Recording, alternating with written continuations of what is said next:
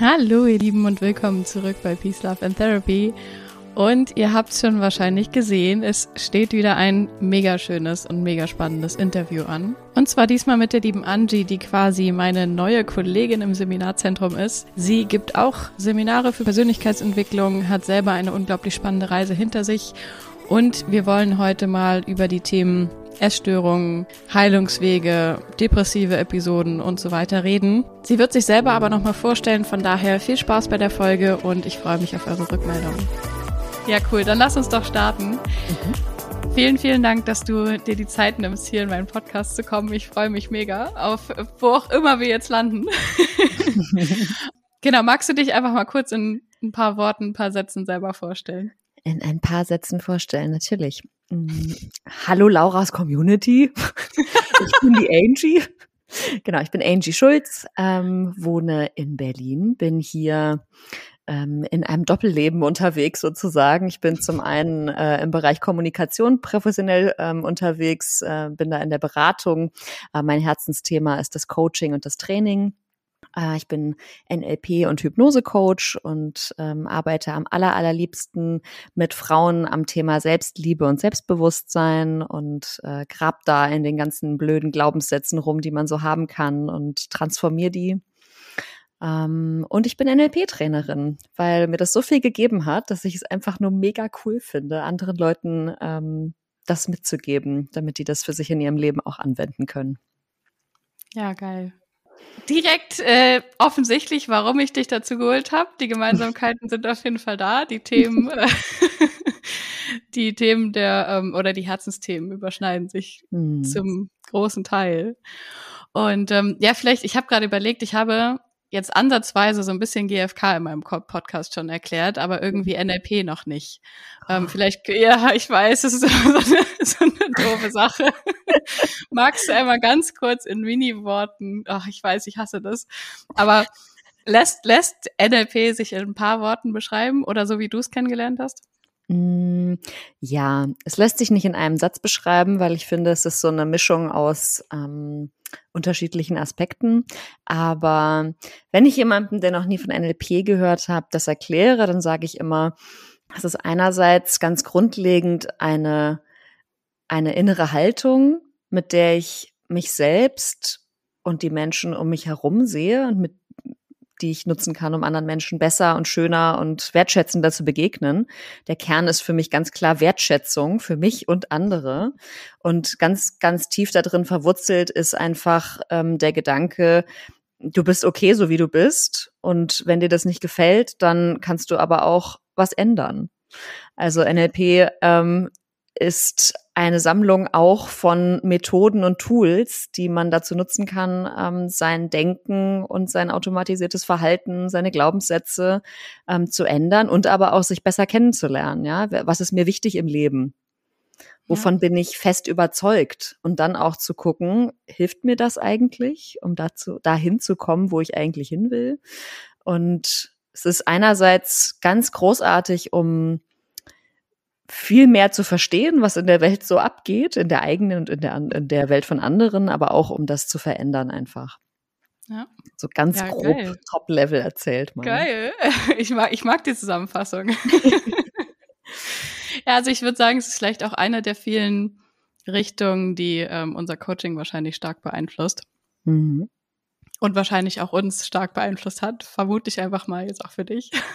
Voll. Das ist, ähm, also das ist wie äh, in Matrix die, die, ich weiß immer nicht, welche Pille er schluckt, aber auf jeden Fall die, wo er dann in der richtigen Welt aufwacht. Hm, das ist die rote. Ja, die rote. Also NLP ist die rote Pille schlucken. Das ist wirklich, ähm, es ist wirklich krass und man vergisst es auch immer wieder, muss ich sagen, so manche Dinge. Ähm, ob das jetzt mal ganz simpel ist, ähm, du meldest dich bei mir nicht oder du hast mir jetzt vorhin zum Beispiel den Link hier zur Aufnahme noch nicht geschickt, ja. Hm, da hätte ich ja. jetzt denken können, boah, die Laura, die will vielleicht gar nicht mit mir den Podcast aufnehmen, die sagt mir noch ab. In Wahrheit findet die mich voll scheiße und die sucht jetzt die ganze Zeit nach einer Ausrede, mir absagen zu können. Weißt du, da kann man sich ja richtig schön reinsteigern. Und dann ist mhm. das auch so in meiner Welt. Und vielleicht ist das ja auch so. Macht dir mal Vielleicht Gedanken. ist das ja auch so. Und die, das ist jetzt nur die, die Verlegenheitsaufnahme. Das kann sein.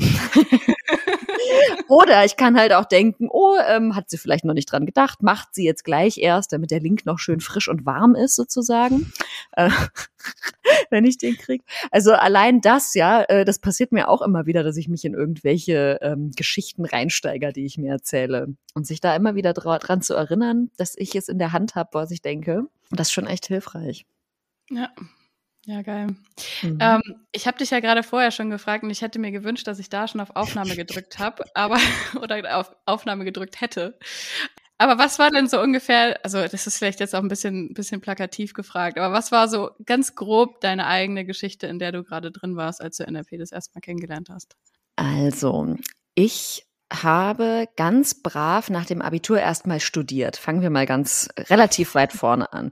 Ich habe nach dem Abitur studiert und das ähm, gelang mir auch alles gut und ich habe einen ähm, Master in Neurowissenschaften gemacht und alles cool.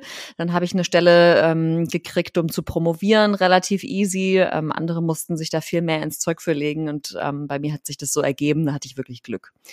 Und über diesen Übergang und ähm, diesen Beginn der Promotion, die ich äh, Spoiler Alert nicht abgeschlossen habe, bin ich echt krank geworden, weil ähm, ich mir mega Leistungsdruck gemacht habe, das auch noch gefördert wurde von der damaligen Arbeitssituation. Meine Mutter ist damals krank geworden, die hatte ganz schlimm Krebs und ich habe einfach echt harte Depressionen entwickelt und hm. eine echt unschöne Essstörung. Und damals hat mir halt ähm, Therapie total weitergeholfen, erstmal, um zu raffen, was passiert hier gerade in meinem Kopf und ähm, dass das vielleicht alles nicht so wahr ist, was ich mir da erzähle. Ne? Diese ganzen schrecklichen Geschichten, die ich mir über mich und die Welt erzählt habe, dass die vielleicht gar nicht stimmen und es noch alternative Erklärungsmodelle gibt für das, was im Leben so passiert. Das hat mir damals wahnsinnig geholfen und mir erstmal so aus dem Gröbsten, aus dem Gröbsten heraus, so dass ich ähm, wieder so ein bisschen gesellschaftsfähig war. Und es hat mich auch dahin bekräftigt zu sagen, alles klar, dieser Weg beruflich ist nicht meiner, ich breche das jetzt ab, da sind zwar ganz viele Leute nicht mit einverstanden, aber ich muss hier was ändern. Weil sonst sitze ich gleich, sitze ich in einem, in einem Jahr oder anderthalb wieder hier beim Therapeuten oder in der Klapse. Habe ich gesagt, das kann ich schon machen, aber ist irgendwie gar nicht mal so cool, deswegen mache ich jetzt einfach was anderes. Dann habe ich noch mal ein Fernstudium in Kommunikation gemacht und bin dann eben diesen Weg eingeschlagen, Wissenschaftskommunikation zu machen. Und das war richtig gut, das hat mir voll gut getan. Ähm, aber ich habe immer gemerkt, naja, so richtig habe ich meinen Shit immer noch nicht together. Gut, kriegt man wahrscheinlich auch niemals Zeit seines Lebens. Sagen, haben wir das je? Haben wir das je? Nein. Ich habe auch jetzt noch nicht meinen Shit komplett together. Aber ich habe ihn mehr together als noch vor sechs Jahren. So viel kann ich schon mal sagen. Und ich habe ich hab dann ähm, eine ziemlich krasse Trennung gehabt und ähm, so richtig bilderbuchmäßig. Dann bin ich so ganz trotzig nach Bali geflogen, alleine mit meinem Rucksack und habe gesagt, so, jetzt kann die Welt mich malen. Wenn ich wiederkomme, dann ist mir das alles scheißegal und ich hole mir einen Hund. Und äh, und ähm, das habe ich dann nicht gemacht. Ach so, schade. Ja, ich weiß, schade, okay, aber ich, ich bin echt so kurz davor, endlich. Also jetzt, jetzt Bali oder den Hund? Bali habe ich gemacht. Auf ah, Bali okay. war ich. Ah, äh, das geil. war eine mega geile Reise. Ich war drei Wochen äh, mit dem Backpack unterwegs alleine. Es war mega cool. Ich habe mir nur den Hund danach nicht geholt. Ah. Aber danach habe ich halt gesagt, so, okay, jetzt muss ich was ändern. Ich muss jetzt was machen. Und ich wusste, ich will immer irgendwas mit Coaching oder Persönlichkeitsentwicklung machen. Das wusste ich schon. Äh, ich wollte unbedingt Menschen helfen hm. und bin dann irgendwie auf NLP gestoßen und ähm, naja, das ist so ein bisschen wie eine Tattoo-Sucht. Ich habe es dann nicht mehr dran gegeben. Und seitdem mache ich das halt, seit 2018. Da habe ah, ich damit okay. angefangen. Es hat mir einfach echt geholfen. Auch so, äh, man sagt ja immer, Depressionen lassen einen das ganze Leben lang nicht los. Ähm, ob das jetzt von der Gehirnchemie abhängt oder von, ähm, weiß nicht, ähm, Alfred Adler sagt ja, ähm, psychische Krankheiten sind ein Lifestyle. ob das jetzt an sowas liegt oder ähm, tatsächlich gehirnchemisch zu begründen ist ich habe gemerkt, so richtig geil geht's mir noch nicht. Und mit NLP habe ich auf jeden Fall geschafft, dass es mir deutlich besser geht, so in der Baseline. Und wenn ich mal abrutsche in irgendwas Blödes, dass ich Methoden habe, um mir zu helfen, damit es mir nicht wieder so super schlecht geht wie damals. So, also das hat wirklich wahnsinnig viel in meinem Leben verändert. Und nicht nur eben, wie ich mir begegne, sondern auch, wie ich anderen begegne. Das hat ganz, ganz viel verändert. Okay, also war NLP eigentlich nicht deine, deine erste Anlaufstelle, sage ich mal. Also, okay, das ist jetzt auch ein bisschen dumm gedacht, aber Lara, ähm, wie bist du mit dir? nee, nee, nicht, nicht von mir dumm gedacht, aber Ach so. wäre ja, auch, wär ja auch leicht gesagt. Äh, oder ich weiß nicht, also es gibt ja häufig die Kritik, so ja, diese ganzen Persönlichkeitsentwicklungsseminare, die denken, sie könnten psychische Störungen so in einem Wink irgendwie weg, wegmachen oder sowas. Mhm. Das war aber jetzt für dich kein, oder das vielleicht doch ein bisschen Selbsthilfe? Oder ja? Hm?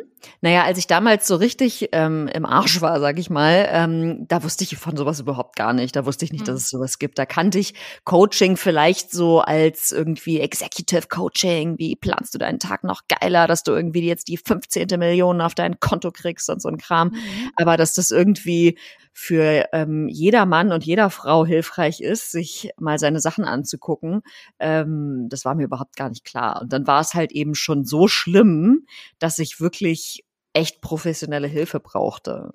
Und deswegen bin ich dann halt bei einer Therapeutin gelandet, was auch total gut war.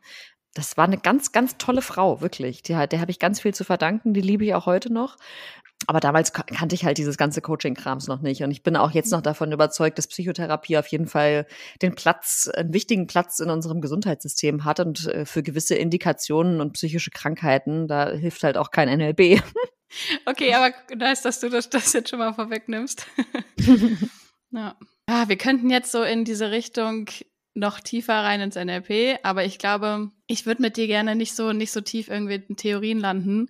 Mhm. Ähm, sondern ich finde es halt einfach unglaublich faszinierend, egal mit welcher Methode wir jetzt irgendwie es geschafft haben, dass es uns besser geht, ob das jetzt eine klassische Psychotherapie war oder ob das Seminare in NLP waren oder Seminare für gewaltfreie Kommunikation oder ist ja wurscht. Ich finde irgendwie so der Kern des Ganzen, das, was du vorhin gesagt hast, dass du halt irgendwie einfach in die Selbstliebe und ins Selbstvertrauen gerne natürlich anderen hilfst. Wahrscheinlich, weil das auch ein großer Teil deiner Reise war. Ja, voll, weil ich mich selbst echt scheiße fand. Also wirklich scheiße. Und ich war fest davon überzeugt, dass ich so scheiße bin, dass mich auch niemand nicht scheiße finden kann und dass ich ganz, ganz viel damit mache, dafür machen muss, dass ich überhaupt irgendwo geduldet werden kann. Ja. ja, das war, da war ich ganz fest von überzeugt. Das ist halt voll scheiße gewesen. War dir das bewusst? Also, weil ich, ich frage, weil bei mir am Anfang war mir das nicht bewusst, was ich für Kackglaubenssätze in meinem System habe. Ich dachte immer so, nö, ist alles super bei mir. Was wollt ihr eigentlich alle? Nee, Glaubenssätze sind ja auch so tückisch, weil die sich anfühlen wie die ultimative Wahrheit, ne? Wie so ein Gesetz, ein ungeschriebenes, das jeder befolgt. Es ist vollkommen mhm. klar. Jeder Mensch, der auf der Welt wandelt, weiß, dass Angie sich 20.000 Mal so doll anstrengen muss wie andere, um dabei sein zu dürfen. Das ist mhm. allen klar. Und alle Menschen, die mir begegnen, wissen, nee, die darf nicht einfach so dabei sein. Ne? Also so funktioniert ja die Denke, wenn man so einen Glaubenssatz hat. Und es war mir gar nicht klar, dass das in Anführungszeichen nur ein Glaubenssatz ist und nicht die Wahrheit. Das mhm. war mir nicht klar. Und die Essstörung habe ich sicherlich auch deswegen entwickelt, weil in meinem Leben viele Sachen ähm, ich will nicht sagen chaotisch waren, aber halt eben so unkontrollierbar, ne? Und wenn du sonst nichts mehr unter Kontrolle hast, dann ist halt ein Ding, was du kontrollieren kannst, das was du isst, wie viel Sport du machst und wie viel du wiegst. So, das mhm. ist halt ein, ähm, ein Ausweichmechanismus, den manchmal das Gehirn dann nimmt, um zu sagen, okay, ich kann hier nirgendwo Kontrolle ausüben, aber darauf. Ja. So, das lagert sich dann irgendwie aus in so einen bestimmten Bereich. Und das hat sich dann verknüpft mit, naja, wenn ich besonders dünn bin, und irgendwie aussehe, dann wissen alle, Angie gibt sich ganz, ganz viel Mühe und dann kann man die vielleicht ein bisschen lieb haben. Ja, das klingt so, ich finde das so witzig, wenn ich das laut ausspreche, denke ich immer, Mann, das klingt so krass gestört. Und damit will ich jetzt echt keinem zu nahe treten, der das heute noch denkt, weil für mich war das einfach so. Das habe ich nicht hinterfragt. Das war vollkommen klar. Und ähm, mir war auch vollkommen schleierhaft, wie jemand das nicht verstehen konnte, dass ich das machen muss. Ja. Also war deine was du jetzt Essstörung ähm, gerade benannt hast, war das quasi eine toll. Jetzt habe ich den Fachbegriff vergessen. Also auf meinem Patientenzettel stand immer atypische Anorexie und schwere depressive ah. Episode. Also atypisch deswegen, also wenn wir da jetzt da so tief einsteigen wollen, weil ähm, es irgendwie nicht ganz so lehrbuchmäßig war und weil ähm, es eben immer noch mal so ein paar andere Farben angenommen hat. Also ich habe wahnsinnig viel Sport gemacht und ähm, aber weißt du, der Körper holt sich halt irgendwann, was er braucht und dann gibt's halt einen Fressanfall und solche Sachen. Mhm. Ne? Und das ist halt einfach eine also echt gemischt. beschissene Spirale. Und ich bin echt so dankbar, dass ich das heute nicht mehr habe, sondern dass ich echt normal irgendwie mit meinem Freund schön kochen kann, dass ich nicht irgendwie eine Panikattacke kriege, wenn wir da zwei Esslöffel Öl in die Pfanne machen, um uns mhm. ein paar mhm. vegane Burger zu braten oder sowas, ja, mhm. sondern dass ich das einfach genießen kann, dass wir abends noch gemeinsam auf der Couch noch irgendwie ähm, das vegane Ben Jerry's essen oder ein paar Kekse oder sonst was, ja, und dass deswegen nicht mein Tag im Arsch ist und die ganze ja. Welt untergeht. So, das ist so krass, wie sehr das das Gehirn komplett einnimmt. Ja.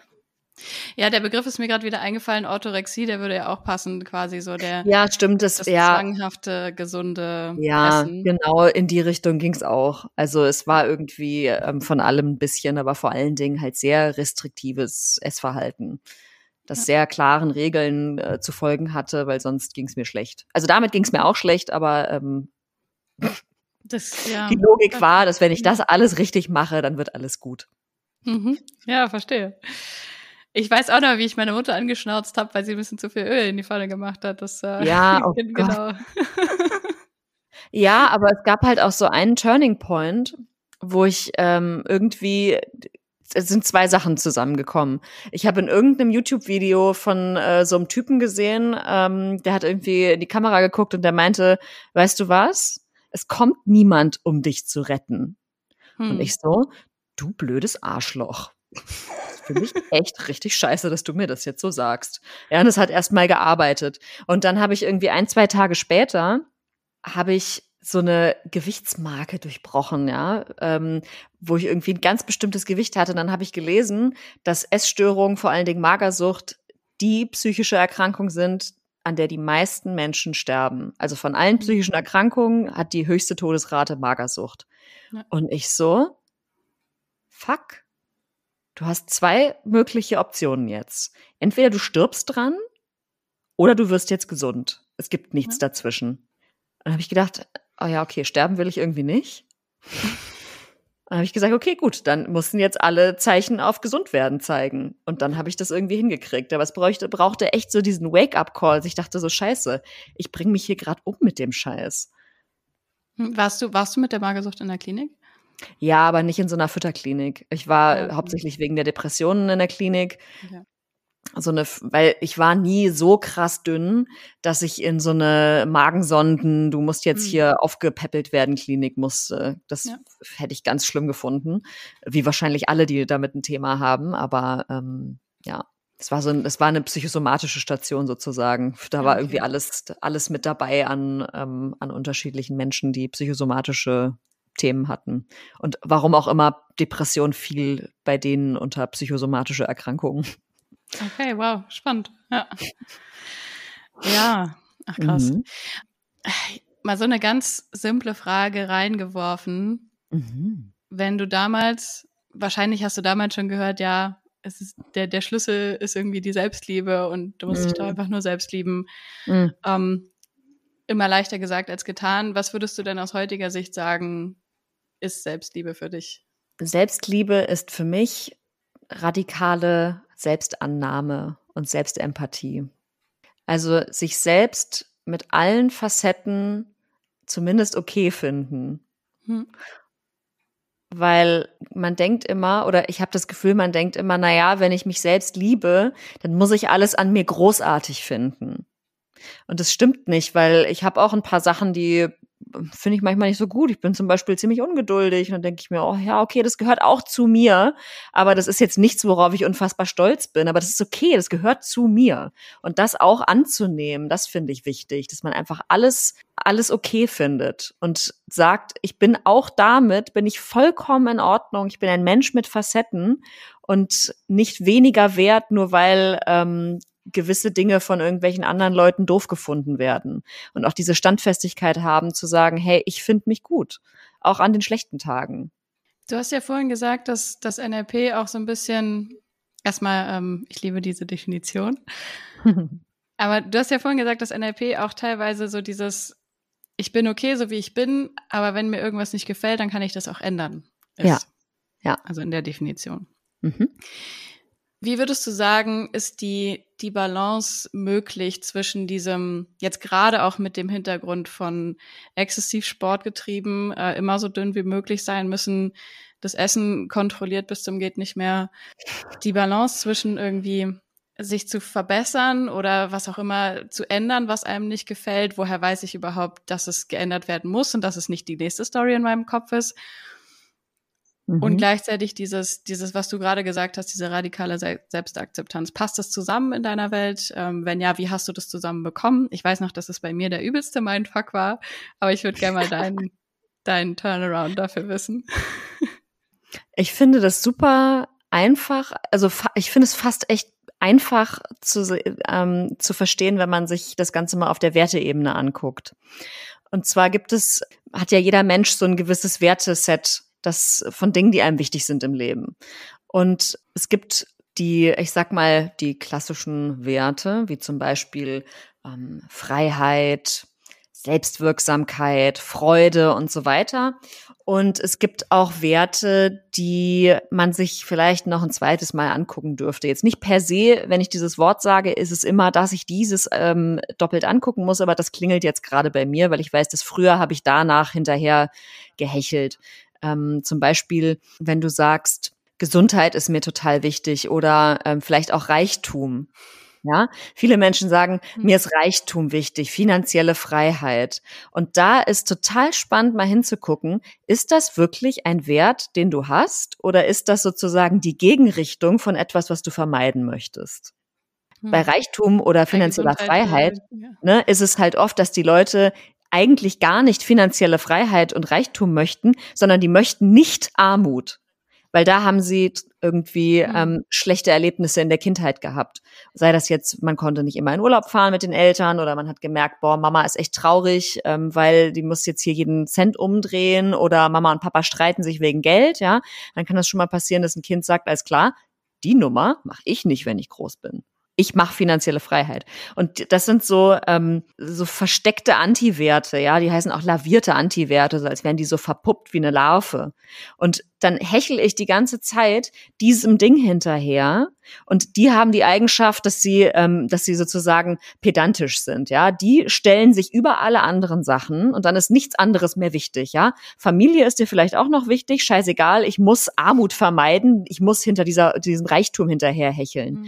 Wohingegen, wenn du wenn du wirkliche wahre Werte hast in deinem Leben, dann sind die gleichberechtigt dann ist Selbstwirksamkeit und Familie und Freude ist auf einer Wichtigkeitsstufe sozusagen. Und die Grenzen, die, die, die kannibalisieren sich nicht gegenseitig. Und ich habe damals verstanden, warte mal, wie drücke ich das jetzt in einem Wert aus? Vielleicht Anerkennung oder Verbundenheit? Ja, der kommt so, der kommt so nett daher, ey. Ja, das klingt und das kann auch das kann auch ein echter wahrer gesunder Wert sein. Ich habe auch diesen Wert noch als wahren echten schönen Wert, der mhm. Verbindung mhm. heißt, ja, wo ich merke, oh ja, dass wir uns jetzt hier unterhalten, das zahlt auf diesen Verbundenheitswert ein. Das ist total schön. Aber vorher hatte ich halt auch so ein Ding, wo ich Angst vor Ablehnung hatte. Ja, Ablehnung ist mein Antiwert gewesen mhm. und ich habe alles gemacht, um bloß nicht diesen Schmerz der Ablehnung zu erfahren habe ich ganz, ganz viel gemacht. Habe ich mich bei der Arbeit ähm, äh, krumm gemacht, habe Sachen gemacht, die ich eigentlich gar nicht haben wollte, weil ich dachte, ja, wenn ich den Titel habe, dann dann kriege ich Anerkennung und Verbundenheit, dann haben mich Leute lieb und sehen, dass ich was wert bin. Ähm, wenn ich nur möglichst viel Sport mache, ja, möglichst sportlich bin, da irgendwie so ein so ein Archetyp bin, ja, dann find, dann werde ich bewundert und anerkannt. Wenn ich ein gewisses Gewicht habe oder so, dann werde ich anerkannt und geliebt und bewundert. Und das war aber alles nur eine Vermeidungsstrategie von Ablehnung und hat sich so mhm. schön an, so schön ver verkleidet als, oh ja, Verbundenheit und Liebe ist mir ganz wichtig. Ja, Bullshit, ne? Deswegen hat das auch so krankhafte Züge angenommen. Gesundheit. Ja, genau, genau, Gesundheit, ja. Orthorexie versteckt sich so oft hinter diesem Gesundheitswert, so ich möchte gesund sein. Mhm. Nee, das ist was alles, das ist was anderes. Da ist irgendwie, da kann Kontrolle und Kontrollverlust drin sein oder Ohnmacht und Kontrolle, ne? Also das, sich das mal anzugucken, so wenn ich so fanatisch hinter etwas herrenne, dann ist es oft so, dass da, dass ich da eine Verletzung vermeiden möchte, einen Antiwert. Also Antiwert ist immer Verletzung vermeiden. Und das, ja. das wenn ich mich verbessern, äh, also um auf seine ursprüngliche Frage zurückzukommen, wenn ich mich verbessern möchte, weil ich zum Beispiel sage, hey, Gesundheit ist ein wichtiger Wert für mich und ich glaube, es wäre gut, wenn ich öfters mal eine Pause mache, wenn ich mehr als sechs Stunden schlafe nachts, wenn ich vielleicht auch mal in den Wald spazieren gehe und ein bisschen mehr Gemüse esse und Obst oder vielleicht ein bisschen mehr Bio kaufe, ja, das klingt schon nicht so pedantisch und fanatisch, ne? Aber wenn ich jetzt sage, alles klar, ähm, ich muss jetzt jeden Tag eine Stunde joggen gehen, es gibt ähm, nur noch Gemüse, kein Öl mehr, kein Zucker und kein gar nichts und essen gehen tue ich schon mal gar nicht mehr und ähm, wenn ich es nicht selber zubereitet habe, esse ich es auch nicht. Das klingt schon irgendwie anders, ne? Dann geht es nicht um Gesundheit. Mhm. Ja, ja, genau, da geht es nicht um Gesundheit. Aber spannende Herangehensweise da zu schauen, bin ich denn eigentlich wirklich in diesem, weil, also ich, ich höre das einfach so oft, dieses, ich meine, es gibt ja auch so Trends, zum Beispiel nehmen wir jetzt mal Instagram-Trends. Mhm. Body Positivity auf der einen Seite sagt, hey, akzeptiere einfach deine Speckröllchen so, wie sie sind. Und wenn du, wenn du irgendwen in deinem Umfeld hast und geschweige denn irgendwie der Partner oder sowas, der das nicht mhm. okay findet, dann ist das alles toxisch und alles doof und, ja. und so weiter und so fort. Und dann auf der anderen Seite äh, quasi hier, weiß ich nicht, wie war der Hashtag früher, Fitspiration oder sowas, so die Inspiration halt einfach fit zu sein, dass das genau die, das Ideal ist das Sixpack und mhm. Apps are made in the kitchen und entweder du hältst dich halt dran und bist diszipliniert oder hast halt verkackt so. Ja, genau. Um, und und beides kann ja kann ja Spaß machen, aber wenn ich jetzt äh, kann Spaß machen, kann aber auch scheiße sein, egal. Mhm. mhm. wenn ich jetzt irgendwie in was drin bin, egal wo auf dieser Seite oder irgendwo dazwischen, wie merke ich denn oder wie merkst du vielleicht heute auch, dass es für dich ein gesunder Wert geworden ist? Also jetzt zum Beispiel, wenn du jetzt auf deine Ernährung achtest, ist wie, wie fühlt sich das anders an als früher? Oder gehst du jetzt gerne zum Sport oder bist du manchmal noch irgendwie, weiß ich nicht, getriggert von Leuten, die sagen, hey, also du musst aber echt sechsmal die Woche gehen oder? Ich merke halt, ist das weich in mir oder ist das verbissen? Ist das hart? Also wenn ich jetzt zum Beispiel mhm. denke, ich muss dreimal die Woche ins Fitnessstudio gehen, das ist, das ist gleich hart. Das fühlt sich an, als ob ich, ich, ich finde auch den Begriff, mhm. ist das Upstream oder Downstream? Also wenn du dir vorstellst, bist, du bist in einem Boot, fließt du den Fluss runter mit deinem Boot oder musst du gegen die Strömung rudern? Wenn ich aber sage, hey, ich habe Bock, Yoga zu machen oder Ecstatic Dance oder sowas ähm, oder Klettern gehen, das fühlt sich cool an. Schwimmen gehen, ja, das fühlt sich richtig cool an. Das ist, das ist weich, da werde ich hingezogen, so auf eine ganz, ja, irgendwie auf so eine ganz weiche Art und Weise. Und wenn ich denke, nee, du musst laufen gehen oder ich oder joggen, nur wenn du ins Fitnessstudio gehst, kannst du ähm, abnehmen oder fit werden oder sonst was, ja. Das, das, das merke ich richtig, das ist hart. Also ich glaube, es ist, da ist es total wichtig, joggen gehen per se ist nicht schlecht ins, ins Fitnessstudio Krafttraining machen mhm. ist nicht schlecht. Yoga machen ist nicht per se gut. Schwimmen gehen ist auch nicht per se gut. Also es gibt da einfach kein Patentrezept, dass jetzt keiner mehr ins Fitnessstudio gehen darf und ähm, alle Yoga machen müssen, sondern es ist echt einfach zu gucken, wo was ist für mich das Richtige? Wo ist in mir, wo wird es in mir weich und zieht mich da so ganz leicht hin, weil es sich schön anfühlt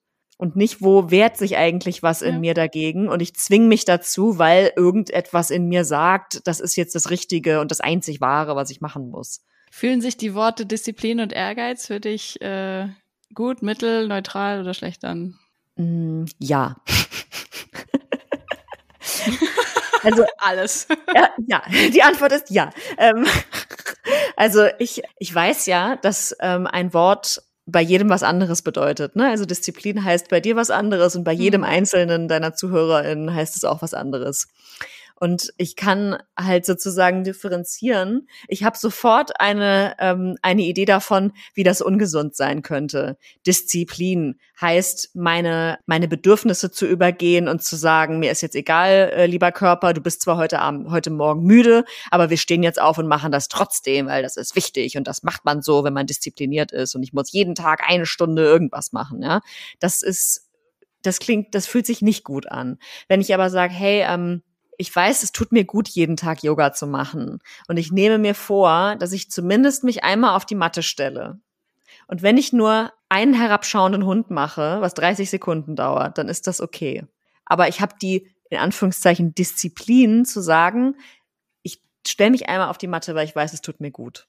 Das ist irgendwie eine liebevolle Art und Weise, das zu machen. Das gleiche ist mit Ehrgeiz. Ich bin auch total ehrgeizig, ja.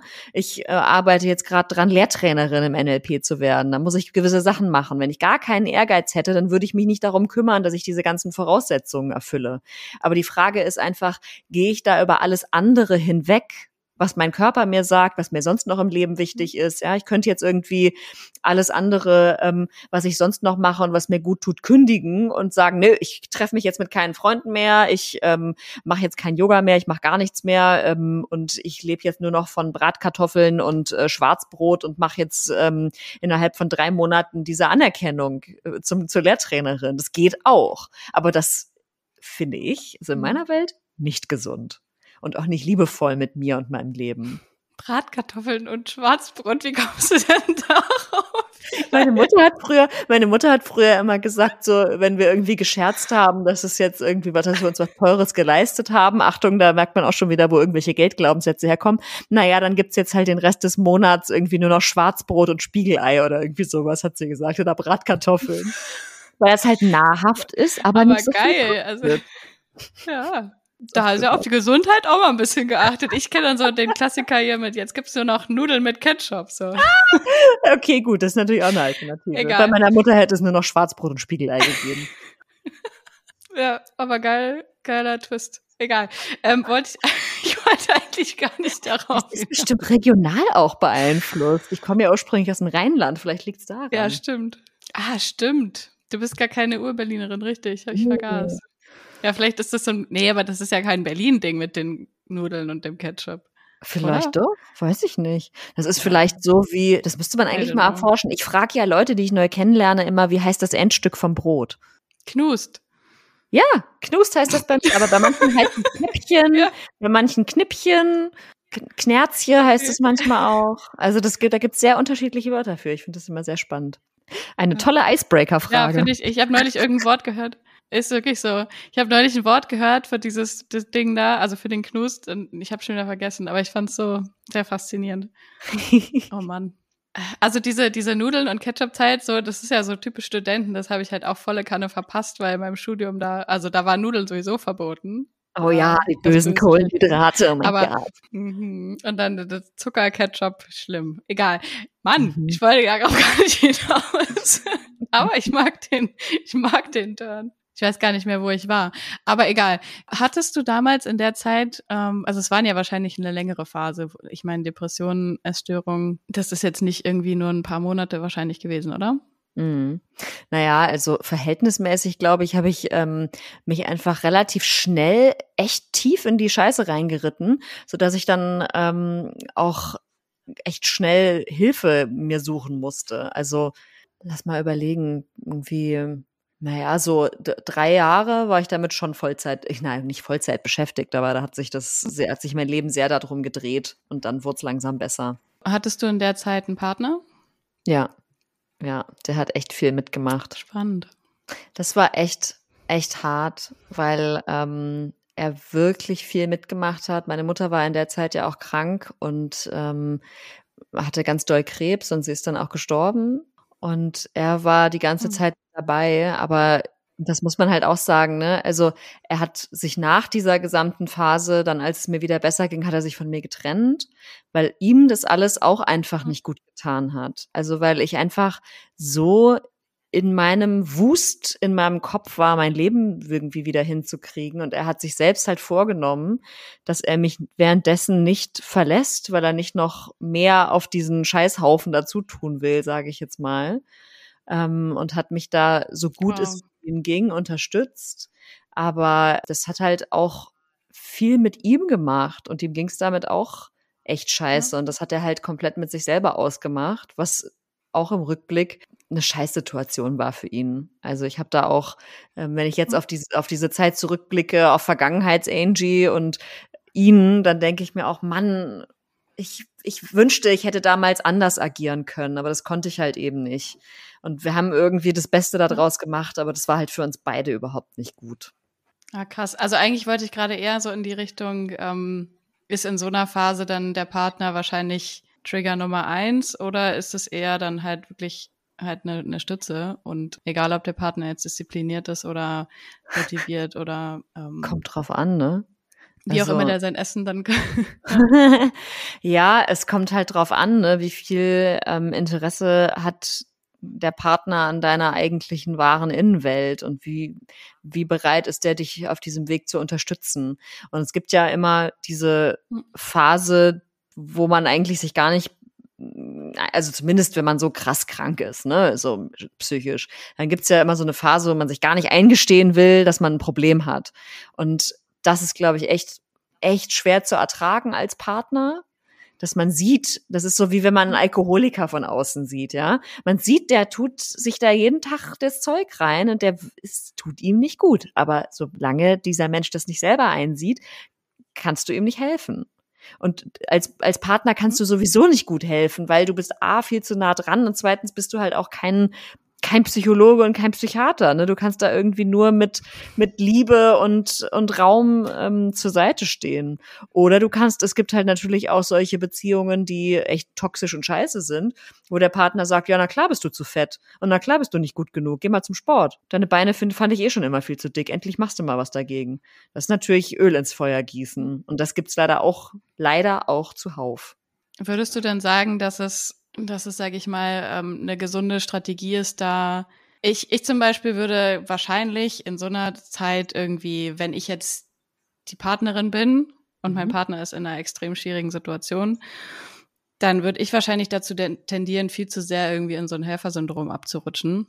Und andere Menschen würden vielleicht das komplette Gegenteil machen und sich komplett verschließen, sagen, also mit der Scheiße will ich alles nichts zu tun haben. Was, was glaubst du, braucht es in so einer Phase am, am meisten?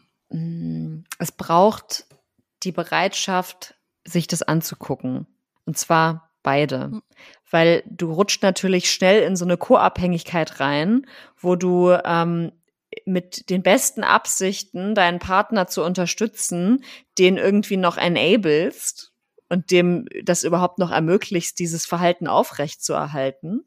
Aber das ist halt echt, da muss, das muss man sich halt wirklich zu zweit angucken. Und da muss man wirklich echt hart ehrlich sein. Und ich glaube, ab einem gewissen Punkt, ich meine, weißt du, wir beide sind jetzt irgendwie ausgebildet, ja, und beschäftigen uns jeden Tag mit äh, GFK, NLP und verwandten ähm, Maßnahmen und, und Theorien und Modellen. Aber wer macht das schon? Und da würde ich halt echt immer sagen, okay, ich komme jetzt hier alleine nicht weiter, auch weil man selber zu nah dran ist. Weißt du, das ist wie wenn man so ein Buch direkt vor der Nase hat, das kannst du auch nicht mehr lesen. Dass man sich das einfach auch mal mit einem, ja. mit einem Pro Profi gemeinsam anguckt und sagt, hey, ähm, ich, ich weiß nicht, was das hier gerade für eine Dynamik ist, aber die ist nicht gesund und äh, hier sind Probleme auf beiden Seiten und wir kommen hier nicht weiter. Und dass man dann halt eben nicht in so eine Co-Abhängigkeit ähm, fällt, wo man sich eigentlich dann irgendwann gar nicht mehr trennen kann und beide ihr Verhalten auch nicht ändern können. Also quasi ähm, nicht in so eine Spirale abrutschen, wo es einfach irgendwie nicht mehr mit, nicht mehr ohne einander geht, wo vielleicht die Situation oder vielleicht eine Krankheit von, von einem der beiden Personen oder einem der beiden Menschen halt dafür sorgt, dass, dass man sich da so in seinen Defiziten ergänzt quasi, oder? Ja. Ja, genau. Und ich finde halt auch, es gibt halt Menschen, die wollen nicht einsehen, ähm, dass sie ein Problem haben. Also da beziehe ich auch mich mit ein. Also ich wollte am Anfang nicht mhm. einsehen, mhm. dass ich ein Problem habe und dass es mir ganz gut täte, mir Hilfe zu holen. Das wollte ich nicht einsehen. Ich habe gesagt, nein, ich habe das alles unter Kontrolle, bla bla. Ne? Also eine Essstörung oder so wie ich sie hatte mit Magersucht ist ja auch eine Sucht, eine Abhängigkeit. Ne? Und so, nein, nein, ich habe das mhm. unter Kontrolle, hört man von allen, die irgendwie Substanzen auch missbrauchen. Ähm, das ist irgendwie so, ist glaube ich, Teil der Entwicklung. Und wenn dieser Mensch sich das nicht angucken möchte von außen und da in der absoluten Abwehr ist, dann ist es, gibt es auch irgendwo einen Punkt, wo man selber sagen muss, pass auf, ich liebe dich, du bist echt ein wundervoller Mensch und dieses Verhalten kann ich nicht aushalten, weil du dich krank machst und mich auch und ich mache jetzt hier ich trenne mich jetzt von dir. Das heißt nicht, dass ich dich als Menschen ablehne, aber dieses Verhalten kann ich nicht mehr aushalten. Das tut total weh, wenn man sich ja. liebt.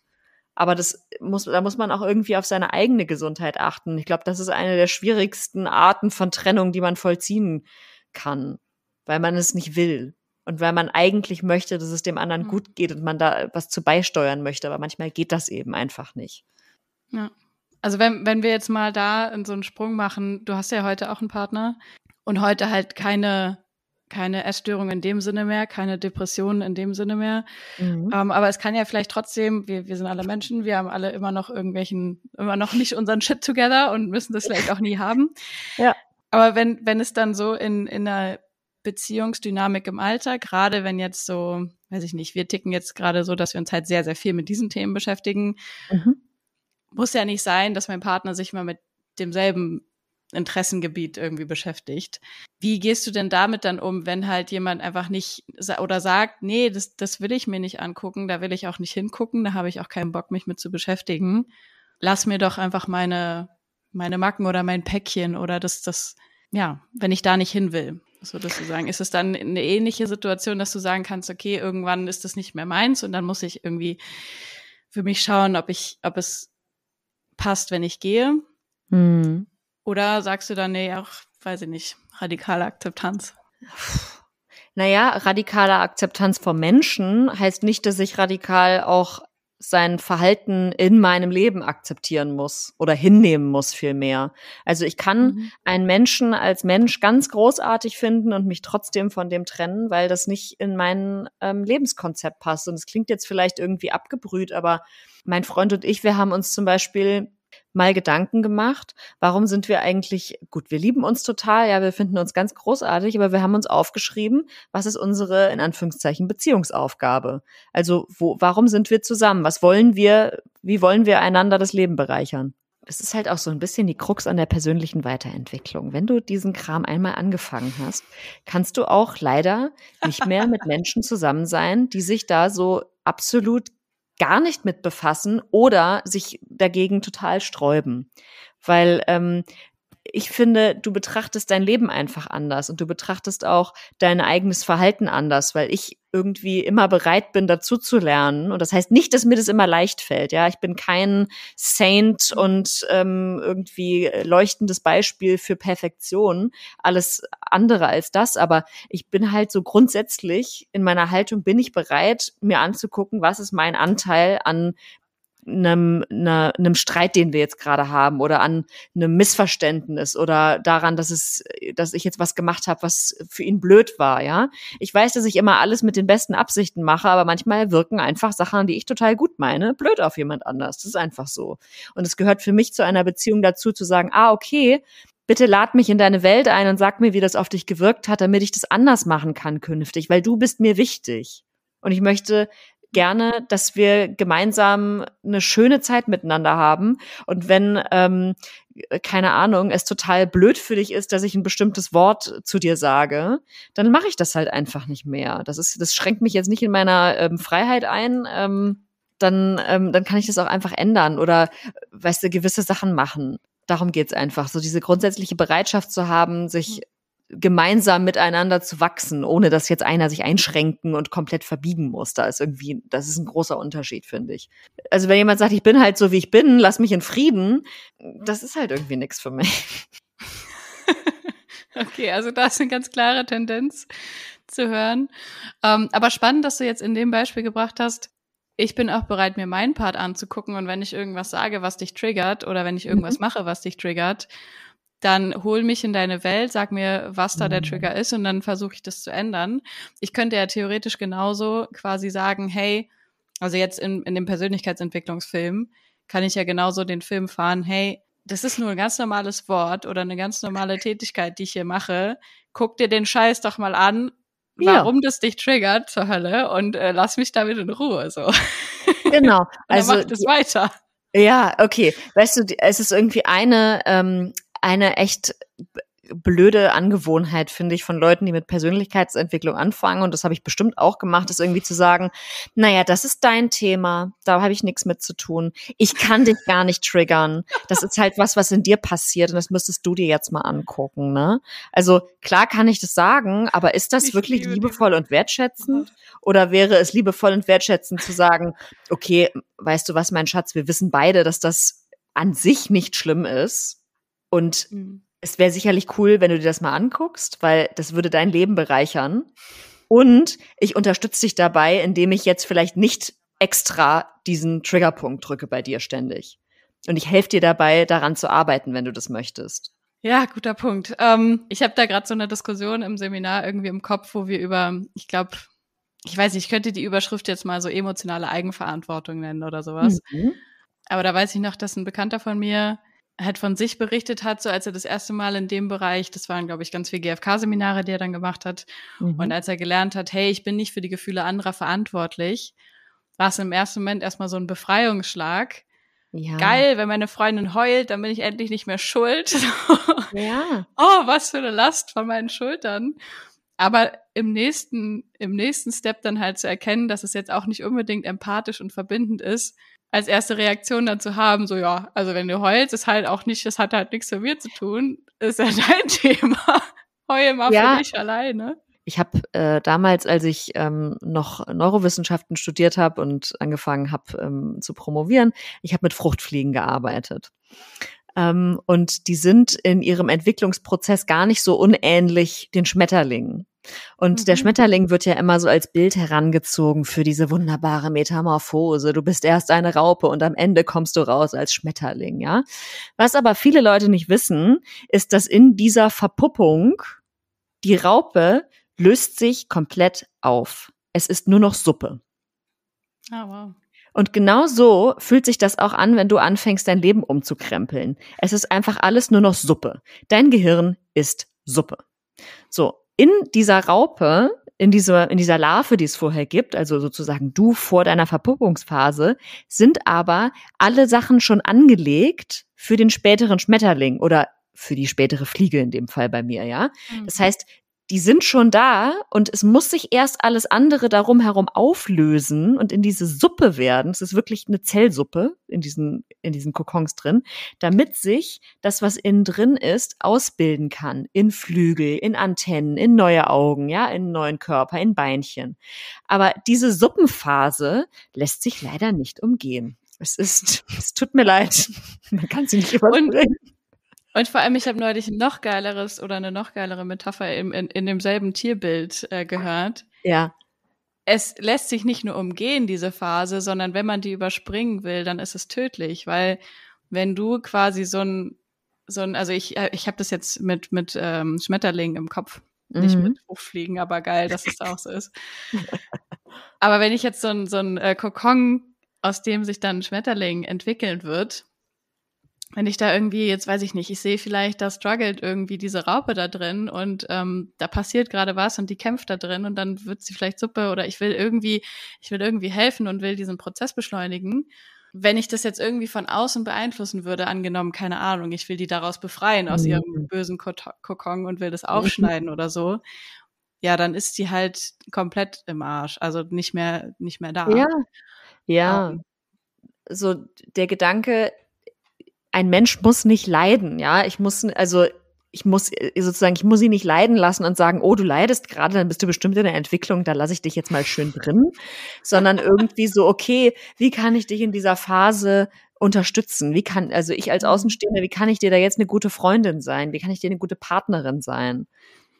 Und, und trotzdem sah, und trotzdem, das hat mich so dermaßen abgefuckt auf meiner eigenen Reise. Ich habe immer gedacht, in jedem einzelnen NLP-Kurs, in dem ich war und in allen anderen Kursen, in denen ich war, dachte ich so, jetzt kommt das Feuerwerk, es macht irgendwie Klack und alles findet irgendwie einen neuen Platz, es rastet irgendwo anders ein und dann ist alles gut.